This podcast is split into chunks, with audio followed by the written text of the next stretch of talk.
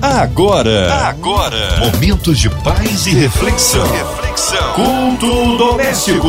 A palavra de Deus para o seu coração. Com Márcia Cartier. Aleluia!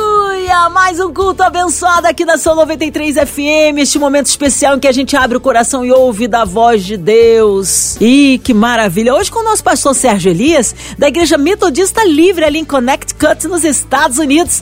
A paz, pastor Sérgio! Que bom recebê-lo aqui em mais um culto doméstico. Boa noite, minha querida Márcia Cartier. Boa noite aos ouvintes da Rádio 93 FM. É sempre um prazer poder participar do culto doméstico esse programa que é tão abençoador. Ah, hoje a palavra está no Novo Testamento, pastor Sérgio Elias? Isso mesmo, Márcia. Nosso texto de hoje está no Evangelho de Mateus, capítulo 19, versos 16 a 26. A palavra de Deus para o seu coração. E eis que, aproximando-se dele um jovem, disse-lhe: Bom mestre, que bem farei para conseguir a vida eterna? E ele disse-lhe: Por que me chamas bom? Não há bom, senão um só que é Deus. Se queres, porém, entrar na vida, guarda os mandamentos. Disse-lhe ele: Quais? E Jesus disse: Não matarás, não cometerás adultério, não furtarás, não dirás falso testemunho, honra teu pai e tua mãe, e amarás o teu próximo como a ti mesmo. Disse-lhe o jovem: Tudo isso tenho guardado desde a minha mocidade. Que me falta ainda? Disse-lhe Jesus: Se queres ser perfeito, vai, vende tudo o que tens dá-o aos pobres, e terás um tesouro no céu. E vem e segue-me. E o jovem, ouvindo essa palavra, retirou-se triste, porque possuía muitas propriedades. Disse então Jesus aos seus seguidores: Em verdade vos digo que é difícil entrar um rico no reino dos céus. E outra vez vos digo que é mais fácil passar um camelo pelo fundo de uma agulha do que entrar um rico no reino de Deus. Os seus discípulos, ouvindo isso, admiraram-se muito e disseram: Quem poderá, pois, salvar-se? E Jesus, olhando para eles, disse-lhes: Aos homens é impossível isso, mas a Deus tudo é possível. A espada no fundo da alma.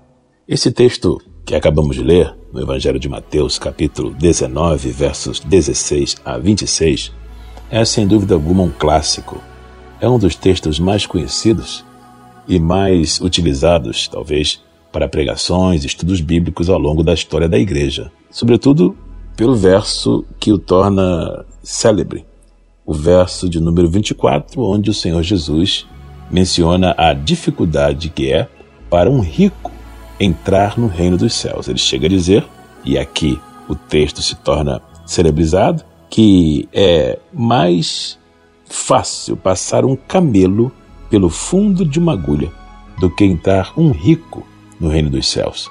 Ao longo dos anos, alguns estudiosos e interpretadores da palavra de Deus têm procurado oferecer uma interpretação para esse texto que tenta minimizar a atenção do contraste que Jesus apresenta. Nesse sentido, alguns chegam a dizer que quando Jesus se referia a camelo, ele não estava necessariamente se referindo ao animal mesmo, ao quadrúpede, mas que talvez ele estivesse se referindo a uma corda, a um cabo. E a base para esse tipo de articulação interpretativa é o fato de que no texto grego do Novo Testamento, essa palavra camelo aparece como camelos e a palavra cabo ou corda aparece como Camilos. Então, sendo Camelos e Camilos, ou seja, camelo e corda, praticamente homônimos no texto grego do Novo Testamento, alguns então optaram por esse tipo de entendimento. Talvez Jesus estivesse se referindo não a um animal, mas a uma corda ou a um cabo. Chegam também a concluir, nessa mesma direção, que a agulha, por sua vez, talvez não se referisse agulha, dificilmente atravessada por um animal, mas há uma portinhola que existia em Jerusalém que servia de alternativa para que os pedestres pudessem entrar e sair da cidade depois que as portas principais eram fechadas. Eu até compreendo e respeito esse tipo de articulação interpretativa do texto, mas ao meu ver, ele não respeita ou não preserva a intenção original de Jesus, que era exatamente a de oferecer um contraste robusto para a ideia da impossibilidade de um rico entrar no reino dos céus. Porque se aceitássemos esse tipo de premissa interpretativa, teríamos que concluir que uma corda teria que passar por uma portinhola, um portãozinho, o que não oferece, ao meu ver, nenhuma dificuldade, nenhum contraste, quando originalmente Jesus queria apontar para essa dificuldade que é para um rico entrar no reino dos céus. Assim como é difícil um camelo de verdade passar pelo fundo de uma agulha de verdade. Tanto isso é verdade que o texto começa com rico. No verso 16, Jesus é abordado por um jovem rico. E o que mais me impressiona, na verdade, meu querido irmão, minha querida irmã, nem é necessariamente a dificuldade de um camelo passar no fundo de uma agulha. O que me impressiona, na verdade, é como a espada da palavra de Deus consegue atravessar o fundo de uma alma.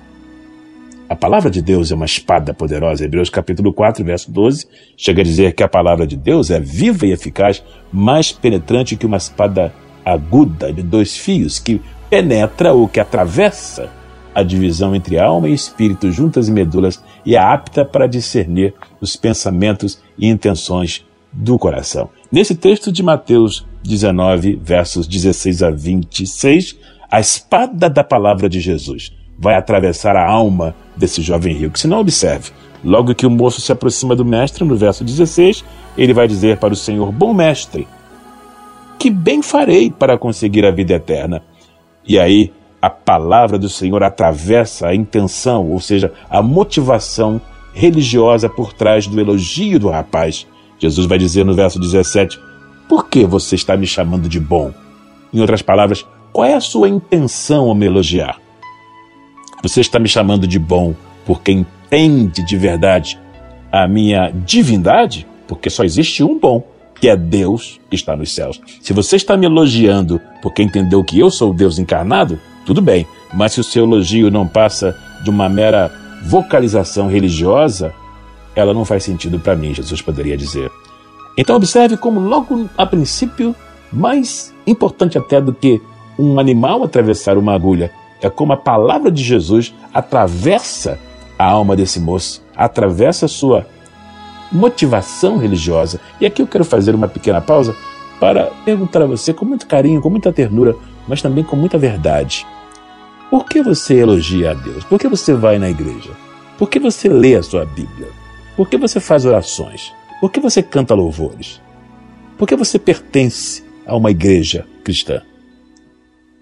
Isso é porque você de fato reconhece a divindade de Jesus e reconhece-o como Deus, você respeita a sua graça, o seu poder, o seu amor, a sua justiça, os seus atributos divinos? Ou você apenas leva a cabo uma prática religiosa costumeira, talvez herdada da sua tradição familiar, mas sem nenhuma experiência pessoal do seu coração? Por que você chama ao Senhor de bom? Você entende que Ele é bom de verdade? O seu elogio está calcado no entendimento bíblico muito bem fundamentado sobre a natureza, o caráter e os atributos do Senhor?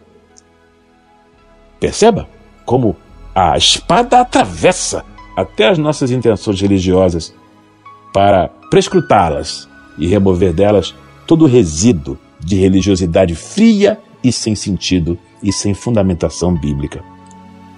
Também me impressiona como a palavra do Senhor atravessa não somente as nossas motivações religiosas, mas atravessa de igual modo a nossa busca ineficaz por completude longe do Senhor. Isso vai aparecer no verso 21, porque Jesus vai desenvolvendo o seu diálogo com o moço. Jesus chega a dizer: Se queres, porém, entrar na vida, guarda os mandamentos. Verso 17. O moço vai replicar: Quais? Jesus vai oferecer uma lista abreviada e vai dizer: Não matarás, não cometerás adultério, não furtarás, não dirás falso testemunho, honra teu pai e tua mãe, e amarás o teu próximo como a ti mesmo. O moço então vai tentar justificar a sua obediência aos mandamentos e vai dizer: Tudo isso tenho guardado desde a minha mocidade. Então, o que me falta ainda? O moço se considerava talvez completo. E Jesus vai, agora mais uma vez com a sua palavra, atravessar esta busca ineficaz que é tão inerente à experiência humana por completude longe de Jesus. Muitos querem ser completos longe da verdade de Deus. Eles acham, nesse sentido, que não lhes falta nada, já estão absolutamente completos do ponto de vista espiritual. Nesse sentido, mais uma vez, a espada da palavra de Deus vai atravessar a alma desse moço, vai atravessar agora a sua busca ineficaz por completude longe de Jesus. No verso 21, Jesus vai dizer: Se queres ser completo, ou seja, perfeito, vai, vende tudo que tens, dá aos pobres e terás um tesouro no céu e vem e segue-me. É curioso como esta palavra traduzida nas nossas Bíblias em português como perfeito é a palavra teleios no texto grego, que é perfeito sim, mas que também tem como sinônimo a palavra completo. O moço queria se completar na observância religiosa dos mandamentos da lei, sem contudo se comprometer-se com a verdade encarnada em Jesus. Jesus é a verdade de Deus encarnada, é o próprio Deus feito homem. Por isso, Jesus vai dizer: não basta apenas observar os mandamentos, isso é bom, mas lhe falta uma coisa para ser perfeito, ou seja, completo. Venda tudo o que tens, dá aos pobres e terás um tesouro no céu. E aqui vem a parte mais importante. E vem e segue-me. É exatamente no seguir Jesus que o moço tropeça. O texto vai dizer no verso 22 que o jovem, ouvindo essa palavra, retirou-se triste, porque possuía muitas propriedades. Por isso, eu disse no início, e volto a dizer, que me impressiona muito mais, não o fato da impossibilidade de um camelo atravessar o fundo de uma agulha, mas me impressiona muito mais o fato da espada, que é a palavra de Deus, atravessar o fundo de uma alma. Primeiro, como vimos, para denunciar as motivações religiosas faltas carentes, vazias, esvaziadas da verdade, mas também para denunciar a busca humana por completude longe de Jesus. Ser completo sem seguir a Jesus é um contrassenso e vai exatamente na contramão da vontade de Deus. Por fim, depois que o moço se retira entristecido, porque possuía muitas propriedades, o Senhor Jesus vai dizer agora aos seus discípulos, aos seus seguidores, verso 23: Em verdade vos digo que é difícil entrar um rico no reino dos céus. E outra vez vos digo, verso 24, que é mais fácil passar um camelo pelo fundo de uma agulha do que entrar um rico no reino de Deus. Aí está o verso que celebriza, que torna célebre esta passagem bíblica. Essa passagem é notabilizada, sobretudo, pelo verso 24 do capítulo 19 de Mateus. Muitos até que jamais leram a Bíblia já ouviram falar nessa expressão. É mais fácil passar um camelo pelo fundo de uma agulha do que entrar um rico no reino de Deus. E nesse sentido, agora a espada da palavra de Deus vai atravessar também o nosso envolvimento generalizado com as riquezas ilusórias desta vida os discípulos vão replicar e vão dizer a Jesus, e com muita honestidade, até é compreensível a pergunta que eles fazem ao Mestre no verso 25: Ora, Senhor, quem poderá, pois, salvar-se? E fica claro para mim que Jesus está falando aqui de um tipo muito comum de riqueza. É, quando se ouve falar na dificuldade do rico entrar no reino dos céus, imediatamente pensa-se no rico do ponto de vista meramente financeiro daquele que acumula substância financeira nessa vida. Isso até pode ser verdade, mas parece-me na pergunta dos discípulos que a ideia de riqueza aqui é muito mais qualitativa do que quantitativa. Porque esses homens que perguntam a Jesus se é assim quem pode se salvar são homens pobres, na grande maioria. Alguns pescadores, alguns homens simples. Então fica claro para mim que eles não estão pensando na riqueza financeira apenas. Porque senão não haveria razão para questionar o Senhor, uma vez que os ricos nunca foram a maioria na história da humanidade. E Jesus dá a entender aqui que é difícil para o rico entrar no céu. E eles vão dizer: ora, se é assim, quem pode se salvar? Como se muitos fossem ricos e fosse difícil para que a maioria das pessoas encontrasse o caminho da salvação. É uma riqueza muito mais qualitativa que os discípulos percebem nas palavras do Mestre do que meramente quantitativa. E isso é comprovado pelo, pelo próprio texto paralelo a esse, que aparece no Evangelho de Marcos, no capítulo 10, no verso 23.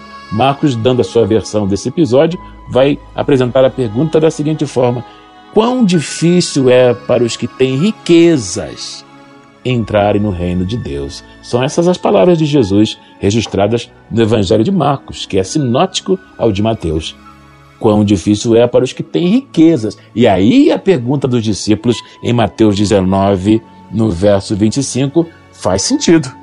Porque existem muito mais pessoas com riquezas do que ricas. Existem muito mais pessoas que acumulam riquezas do que pessoas ricas nesse mundo. Pode parecer contraditório o que eu estou dizendo a você, meu querido irmão, minha querida irmã, mas pense comigo por um segundo. Nem todos são ricos do ponto de vista financeiro mas todos têm riquezas. Por exemplo, para alguns, a riqueza que o impede de entrar no céu pode ser, por exemplo, o relacionamento com uma amante, uma relação adúltera que o impede de comprometer-se de maneira definitiva, objetiva e verdadeira com Deus.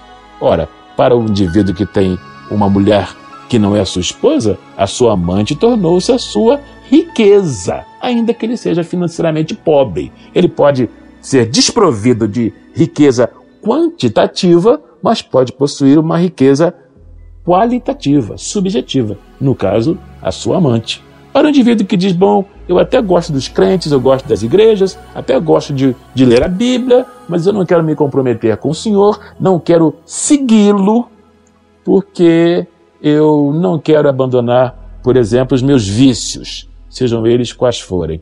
Nesse sentido, ainda que esse indivíduo seja financeiramente pobre, ele será qualitativamente rico. Os seus vícios se tornaram a sua riqueza, porque o impedem de seguir a Jesus com liberdade. Para aquele que diz: Bom, eu não quero me comprometer com Jesus porque eu quero ser o Senhor da minha vida. Eu quero viver a vida do meu jeito. Eu não quero ninguém me dizendo como é que eu tenho que viver os meus dias nesse mundo. Eu quero preservar a minha independência e a minha autonomia. Para essa pessoa que pensa assim, a sua independência e a sua autonomia tornou-se a sua riqueza, ainda que ele seja financeiramente pobre. Para aquele indivíduo que diz: Ora, eu não quero seguir a Jesus porque o meu namorado não concordaria, ou a minha namorada não concordaria, o meu pai não concordaria, minha mãe se aborreceria. Para as pessoas que deixam de seguir a Jesus por causa da opinião de terceiros, a opinião de terceiros converteu-se agora então na sua riqueza, ainda que sejam financeiramente pobres. Percebeu? Aqui está a percepção dos discípulos quando perguntam a Jesus no texto de Mateus, verso 25 do capítulo 19. Quem poderá, pois, salvar-se? Parece que os discípulos perceberam que, do ponto de vista qualitativo, todo mundo é rico. Todo mundo tem algum motivo para separá-lo da riqueza do Evangelho. Todo mundo tem algum tipo de riqueza particular que sabota ou pode oferecer um risco para o envolvimento genuíno com o Evangelho de Jesus, para as riquezas verdadeiras do reino dos céus. É importante observar então como Jesus vai mais uma vez atravessar com a sua palavra, a espada da palavra, as profundezas da alma humana. Tudo isso vai desembocar na soberania divina que aparece no texto de Marcos, capítulo 19, verso 26, quando Jesus vai dizer: Aos homens, isso é impossível. Aos homens livrarem-se das suas riquezas ilusórias qualitativas, efêmeras, enganosas, é impossível. Mas para Deus tudo é possível. Então, a, a palavra de Deus, a espada da palavra, atravessa o profundo da alma humana de maneira muito mais assustadora e poderosa do que um camelo atravessaria uma agulha de verdade.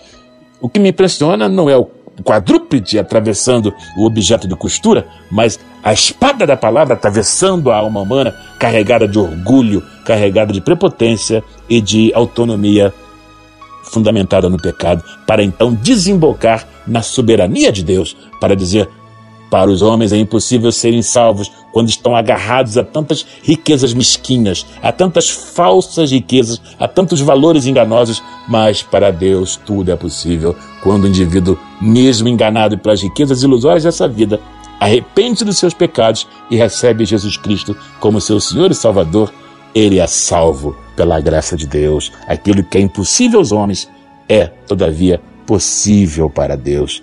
Que o Senhor te abençoe especialmente se você está ouvindo essa palavra agora, sentindo-se agarrado às riquezas ilusórias desse mundo e que lhe impedem de comprometer-se genuinamente com o Evangelho de Jesus, ou se você está aí é, emaranhado em motivações religiosas que lhe impedem de viver o discipulado genuíno do Senhor, ou se você tem buscado completude longe de Jesus, você não vai se completar longe dele. Apenas seguindo a ele é que você vai se completar na completude daquele que é completo, Jesus. Que você pense sobre isso e ponha um ponto final em qualquer resistência à verdade do Evangelho que ainda habite nas dobras da sua alma, porque nessa noite, mais importante e mais impressionante do que um camelo atravessar o fundo de uma agulha é o que a palavra de Deus está fazendo com seu coração agora mesmo, enquanto você me ouve. A espada está atravessando o profundo da sua alma. E se você se arrepender diante do Senhor, que te ama, essa travessia vai desembocar na sua própria salvação. O que é impossível para você é possível para Deus. Ele pode perdoar os seus pecados, pode transformar o seu coração, libertar você de todo vício, cativeiro ou opressão espiritual. Ele pode transformar o seu casamento, ele pode restaurar a sua família, ele pode curar a sua enfermidade, ele pode fazer por você o que ninguém mais pode, porque aquilo que é impossível para os homens é possível para Deus. Que o Senhor te abençoe poderosamente, em nome de Jesus. Amém, aleluia. Deus é tremendo, a Ele honra, glória, louvor e majestade. Que palavra maravilhosa. Mas nesta hora nós queremos incluir nossas famílias em oração, a cidade do Rio de Janeiro, nosso Brasil, os nossos brasileiros espalhados aí, nossas igrejas pelo mundo afora, como a vida aí do pastor Sérgio Elia, Vida, Família e Ministério, sua igreja também nossas igrejas, missionários em campo, toda a equipe da 93 FM, nossa irmã Invelise de Oliveira, Marina de Oliveira, Andréa Mari Família, Cristina Xista e Família, nosso irmão Fabiano, Sonoplasta e Família. Vamos orar pelas nossas crianças, nossos jovens, adolescentes, nossos vovôs, vovós, pelo nosso Brasil, cidade do Rio de Janeiro. Nós vamos orar por você encarcerado também, no hospital, numa clínica, coração enlutado. Vamos orar? Pastor Sérgio Elias, oremos. Senhor Deus Todo-Poderoso, Criador dos céus e da terra, em nome do Senhor Jesus Cristo, nós nos humilhamos na tua presença em oração, reconhecendo como aprendemos na tua palavra que aquilo que é impossível para os homens é todavia possível para o Senhor. E é nesse sentido que nós suplicamos a tua bênção sobre todos aqueles que estão orando conosco nesse momento em qualquer lugar do mundo. Pedimos a tua bênção para aqueles que se encontram enfermos, vítimas do coronavírus ou de qualquer outra enfermidade. Pedimos também conforto para aqueles que perderam seus parentes, familiares e entes queridos. Oramos pelos profissionais de saúde e por todos aqueles que militam na linha de frente. Pai, também te pedimos por todos aqueles que de alguma maneira estão envolvidos no ministério da Rádio 93 FM. Que o Senhor abençoe a nossa querida irmã Ivelise de Oliveira, a irmã Marina de Oliveira, a nossa querida irmã Cristina Xisto e a nossa irmã Andréa Maia. Oramos para nossa querida irmã Márcia Cartier e por todos aqueles envolvidos na produção e veiculação do culto doméstico. Que a bênção do Senhor Deus Todo-Poderoso traga paz, refrigério e graça para aqueles que nesse momento estão sofrendo muito, na medida em que nós atravessamos esta epidemia devastadora, mas confiamos que, embora para os homens seja difícil, para o Senhor tudo é possível. Em nome de Jesus. Amém. Amém, aleluia, glórias a Deus. Vai dando glória, meu irmão, recebe sua vitória. Pastor Sérgio Elias, que alegria recebê-lo aqui em mais um culto doméstico. Fica aí suas considerações finais. Também é, mídias sociais, não é isso? Horário de culto. Contatos aí do nosso pastor Sérgio Elias, da igreja metodista Livre em Connecticut, ali nos Estados Unidos. Muito obrigado mais uma vez, minha querida irmã Márcia Cartier. Obrigado a todos os ouvintes do culto doméstico em qualquer lugar do mundo. Eu quero aproveitar, Márcia, e mandar aqui um abraço carinhoso a todos os membros da Igreja Metodista Livre de Bridgeport, no estado de Connecticut, nos Estados Unidos. Essa igreja linda e preciosa que, pela graça de Deus, eu tenho o privilégio de pastorear. Se você desejar acompanhar online os cultos da Igreja Metodista Livre, basta entrar em qualquer uma das plataformas, Instagram, Facebook ou YouTube, acessando FM Church. F de fé, M de misericórdia, Church. Nossos cultos acontecem todos os domingos às 10 horas da manhã. Se você mora em algum lugar fora dos Estados Unidos, basta fazer o ajuste para o fuso horário relativo ao lugar onde você vive. Será um prazer tê-lo conosco através da transmissão do nosso culto online todos os domingos às 10 horas da manhã. Caso você queira me seguir nas redes sociais, eu estou no Instagram, Sérgio Elias Oficial, bem como no Facebook, Sérgio Elias. Vai ser um prazer ter você acompanhando as minhas postagens e os conteúdos que eu ocasionalmente disponibilizo. Mais uma vez, muito obrigado. Aqui, Pastor Sérgio Elias.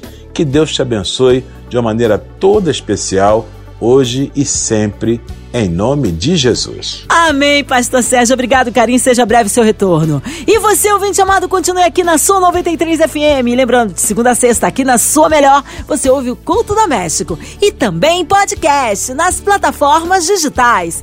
Ouça e compartilhe. Você ouviu? Você ouviu? Momentos de paz e reflexão. reflexão. Culto Doméstico. A palavra de Deus para o seu coração.